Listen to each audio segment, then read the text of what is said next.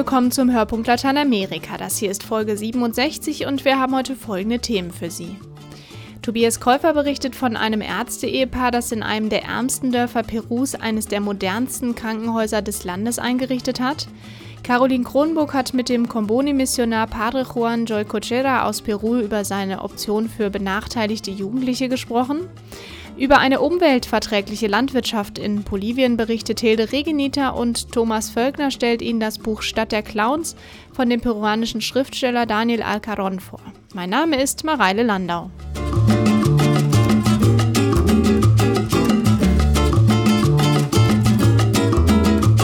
Der Chirurg Klaus John und seine Frau Martina, eine Kinderärztin, haben sich bewusst gegen eine gut bezahlte Karriere im deutschen Gesundheitswesen entschieden.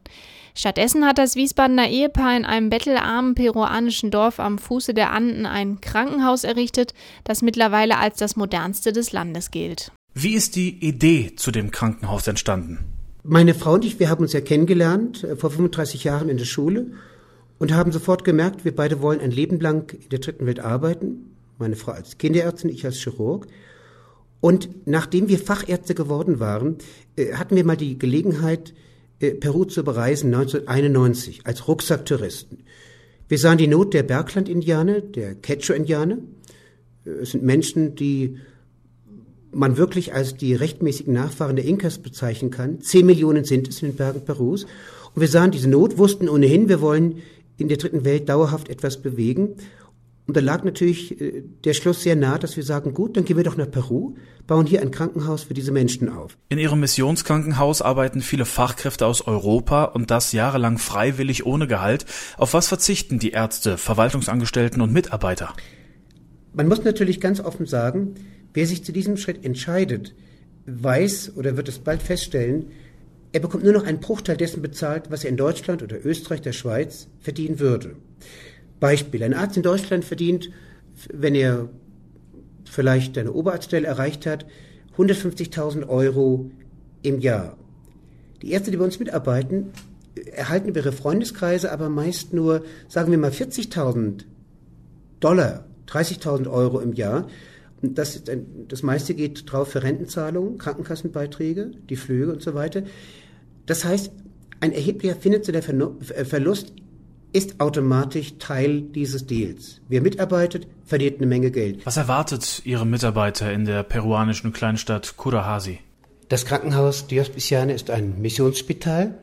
Das heißt, äh, einmal die Mitarbeiter, die hier mitwirken, die Ärzte, Krankenschwestern aus dem Ausland, ziehen tatsächlich aus äh, dem Glauben die Kraft für diese Tätigkeit hier. Oft gibt es kein Wasser, oft gibt es keinen Strom, es gibt Erdrutsche, ist auch nicht ganz ungefährlich, in den Bergen Perus zu leben, aber sie fühlen sich berufen aus dem Glauben. Sie glauben, dass Gott sie lieb hat und wollen diese Liebe praktisch weitergeben. Trotz exzellenter Ausbildung mit Auslandssemestern an der Harvard-Universität in Boston haben Sie sich bewusst gegen eine gut bezahlte Karriere in Miami, München oder Mailand entschieden. Warum? Ich fühle mich hier im Zentrum der Welt in Kurovasi, überhaupt nicht an der Peripherie. Die, die Menschen, die hier leben, haben existenzielle Probleme. Wie kann ich morgen meine Kinder satt kriegen? Äh, wie ist das mit der Schulausbildung meiner Kinder? Äh, die haben manchmal Schmerzen und von Gallenstein zum Beispiel über, über Jahre und haben Angst, zum Krankenhaus zu gehen, weil sie denken, die können die Rechnung nicht bezahlen. Also hier geht es um, um Themen des Überlebens. Wenn ich nach Deutschland komme und äh, schaue mir die Nachrichten an, dann geht es vielleicht um einen Tarifstreit um 4 oder 4,2 Prozent Arbeitgeber, Arbeitnehmer.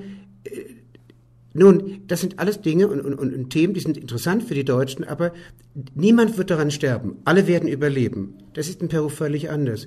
Hier geht fast in, jeder Woche ein Bus in die Tiefe, weil die Reifen platt gefahren sind, weil die Bremsen nicht funktionieren, weil der Fahrer hinterm Steuer betrunken war. Hier fragen sich die Leute wirklich, wie wird mein Leben aussehen in einem Jahr? Und deswegen fühle ich mich immer hier in Kodowasi so am Zentrum der Probleme. Wenn ich in Deutschland aus dem Flugzeug steige in Frankfurt, habe ich einen riesen Flugbetrieb, aber in Wirklichkeit ist alles organisiert und die Leute sind eingenordet in ihrem jeweiligen System, aber nichts ist existenziell. Über ein Armenkrankenhaus in Peru berichtete Tobias Käufer.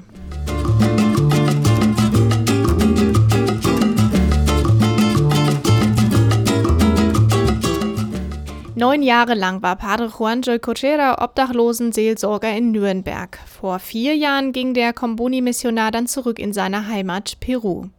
Dort arbeitet er in der größten Pfarrei Limas. Meine Kollegin Caroline Kronburg hat mit dem 43-Jährigen über die seelsorglichen Herausforderungen und seine Option für benachteiligte Jugendliche gesprochen. Padre Juan, Sie sind Pfarrer der größten Pfarrei in Lima. 100.000 Einwohner zählt Choreos. Wie geht es denn den Menschen, die bei Ihnen leben und vor welchen Herausforderungen steht Ihre Pfarrei?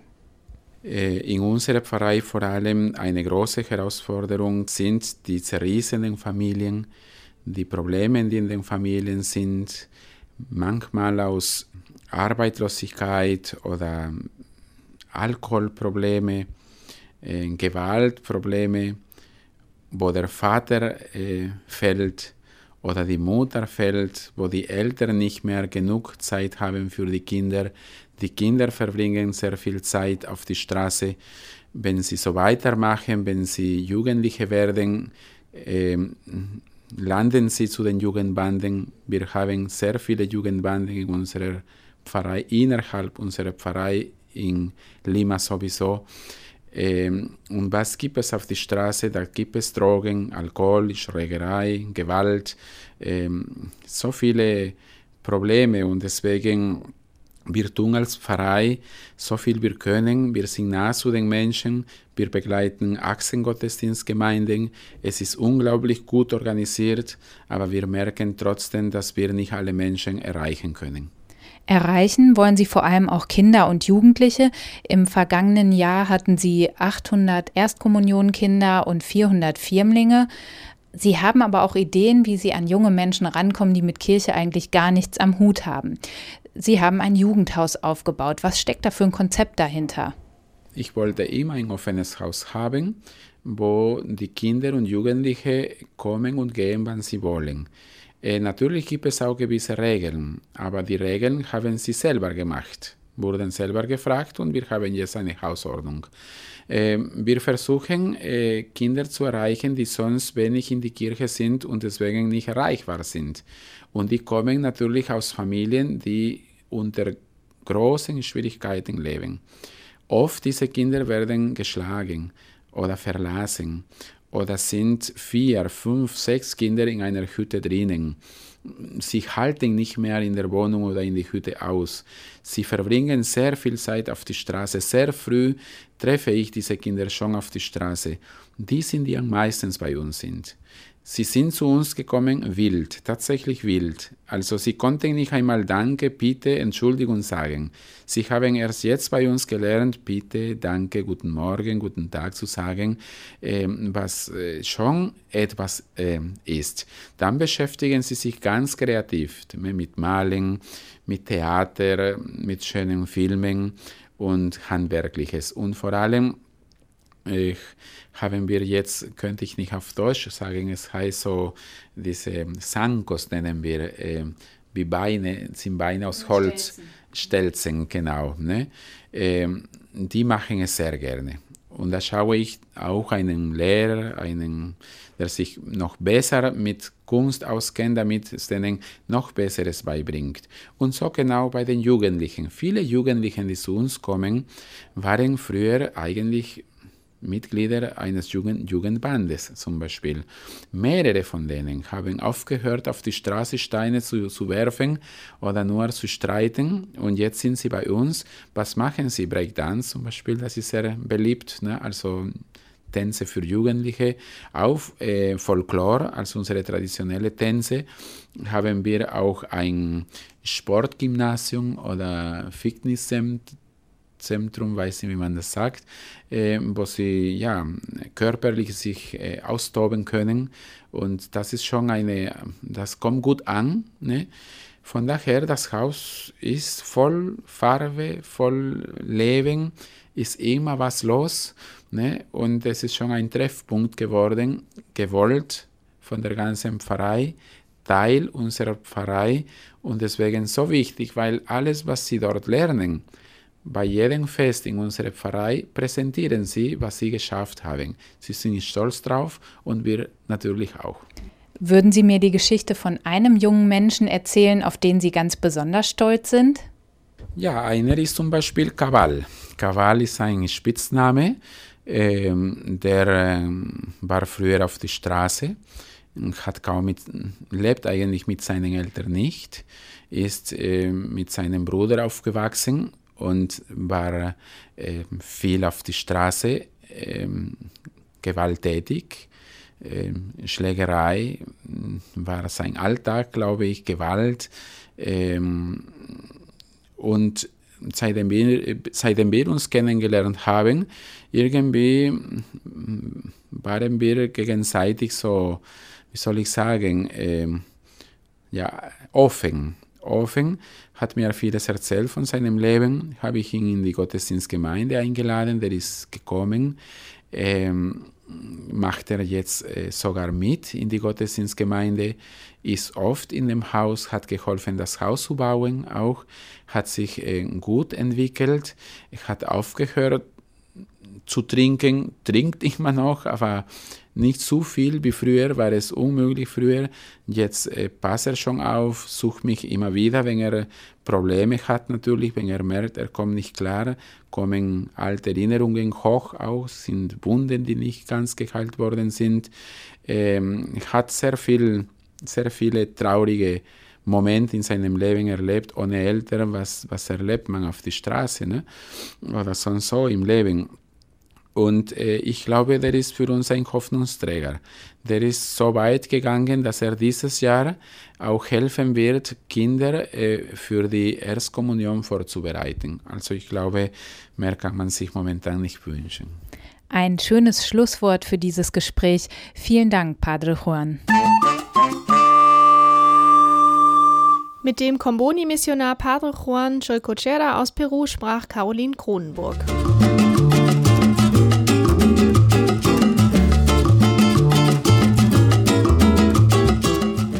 In dem Ort Cochabamba gilt das Prinzip der Ecoagronomia, der umweltverträglichen Landwirtschaft. Ein anderes, nur organischen Dünger benutzen, Artenvielfalt und nie den Glauben verlieren. All das macht ein Pfarrer aus Deutschland den Menschen in Cochabamba schon seit Jahrzehnten vor. Das Tolle, die Menschen machen mit. Hilde Regeneter hat sich angeguckt, wie die Arbeit von Basisgemeinden in den Anden aussehen kann. Das ist also eine Hacienda, ne? das ist also ein großes Grundstück, wo eine Familie Ovando gewohnt hat bis 52. Und dann hat die Gemeinde das bekommen, dieses Land. Und dann hat es uns im Jahre 79 hat's der Pfarrei gegeben. Wie ich hierher gekommen bin, war kein Baum hier. Nicht drüben, nicht da drüben, nicht da oben. Die Erde war auch sehr schlecht. Und dann haben sie uns das geschenkt um ein Zentrum für Comunidades Eclesiales de Base, für Basisgemeinden zu machen. Erinnert sich Pfarrer Axel Gerling aus dem Bistum Würzburg. Seit rund 40 Jahren arbeitet er jetzt schon in der bolivianischen Erzdiözese Cochabamba. Padre Alejo nennen ihn die Leute hier.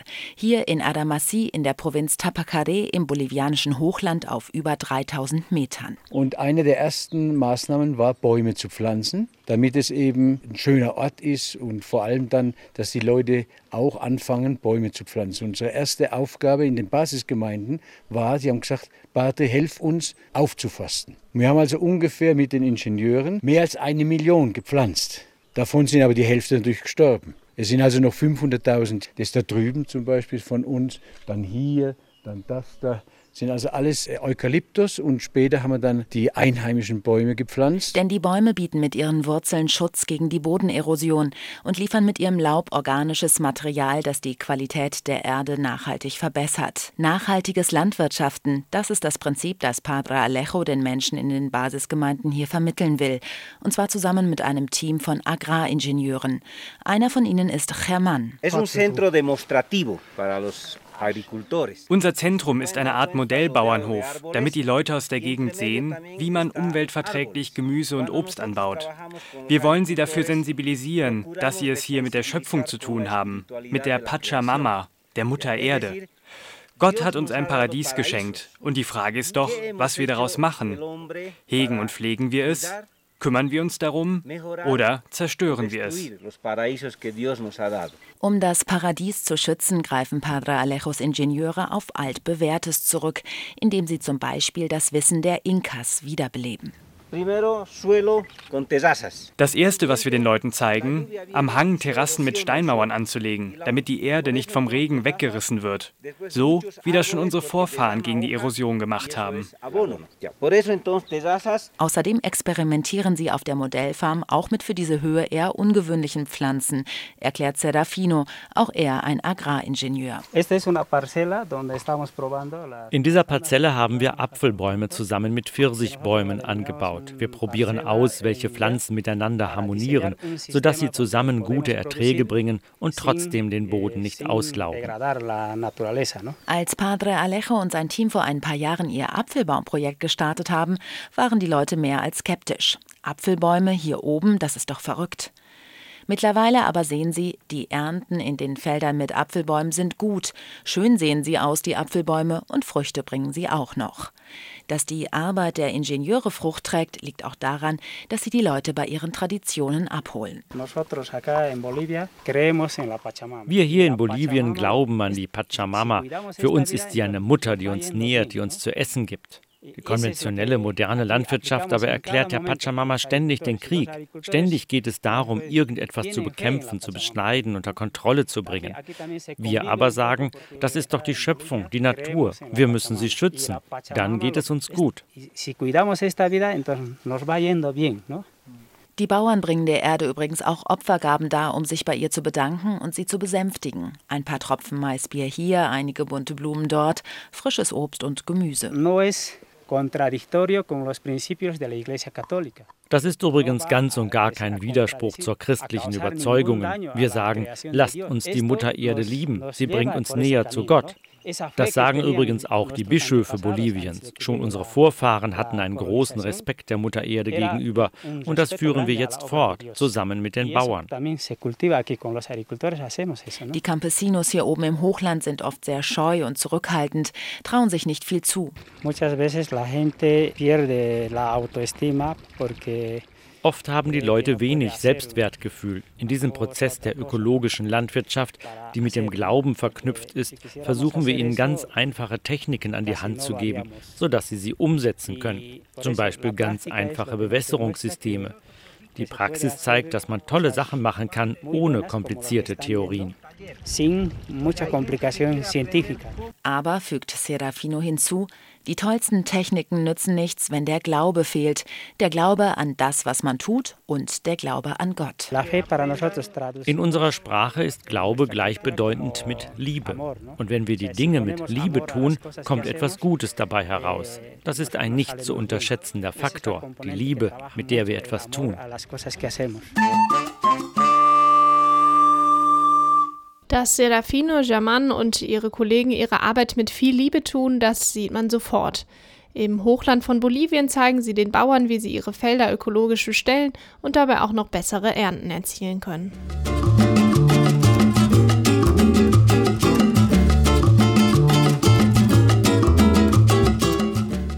Der Schriftsteller Daniel Alarcon kommt ursprünglich aus Peru, lebt aber seit seiner Kindheit in den Vereinigten Staaten. Heute zählt er zu den erfolgreichsten Hispanics-Autoren und seine Texte werden in viele Sprachen übersetzt.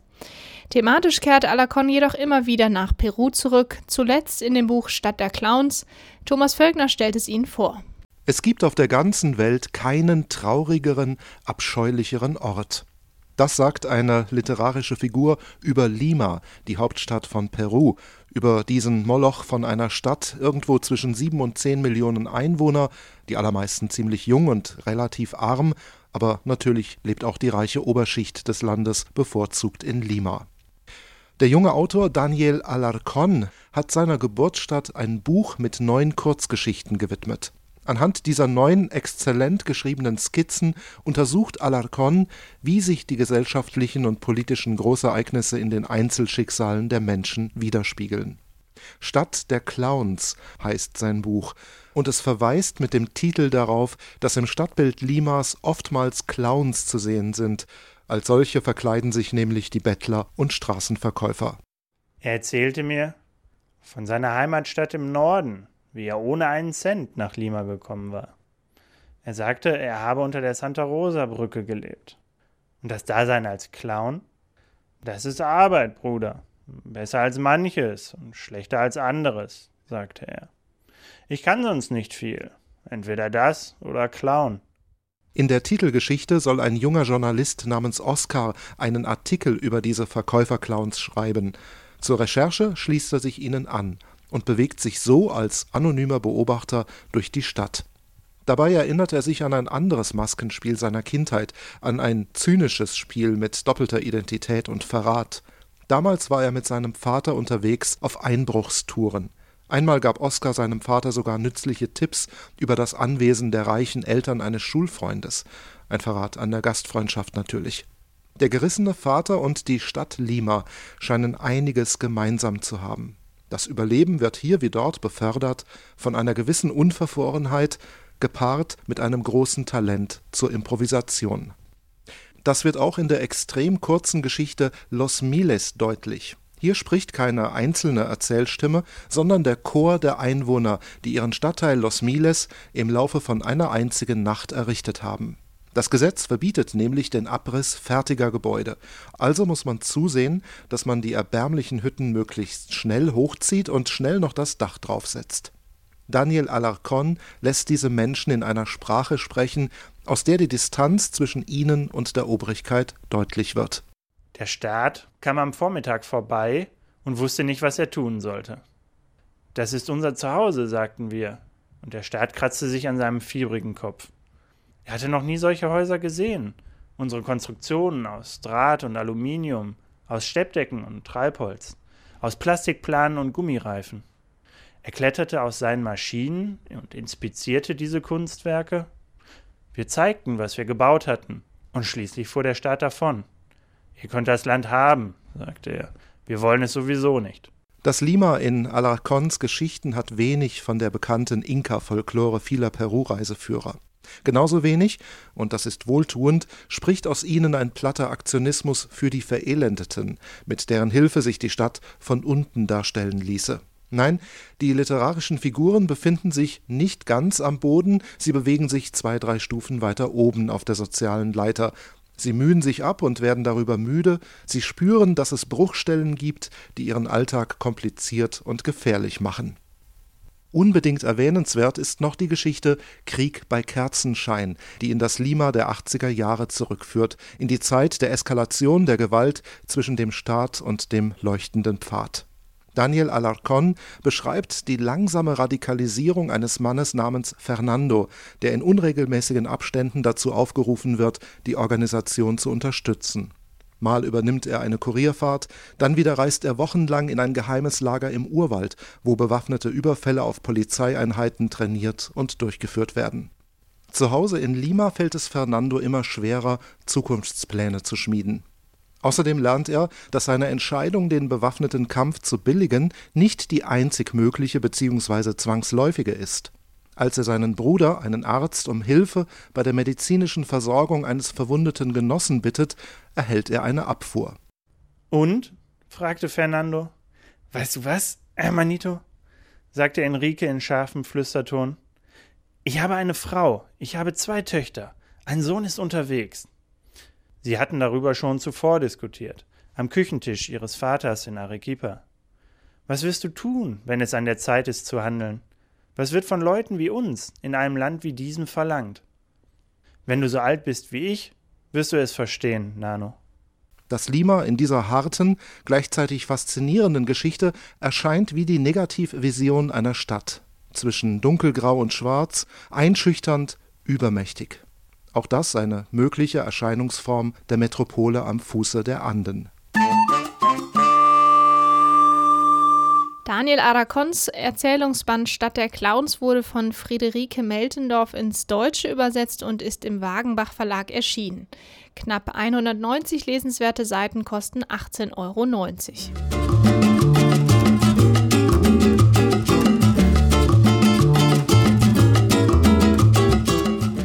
Das war der Hörpunkt Lateinamerika für dieses Mal. Vielen Dank an Tobias Käufer, Hilde Regenita, Thomas Völkner, Caroline Kronburg und Roman Krupp für ihre Mitarbeit. Links zu den Themen aus dem Podcast finden Sie wie immer unter dieser Folge auf der Seite hörpunkt-lateinamerika.de. Mein Name ist Mareile Landau. Tschüss und bis zum nächsten Mal.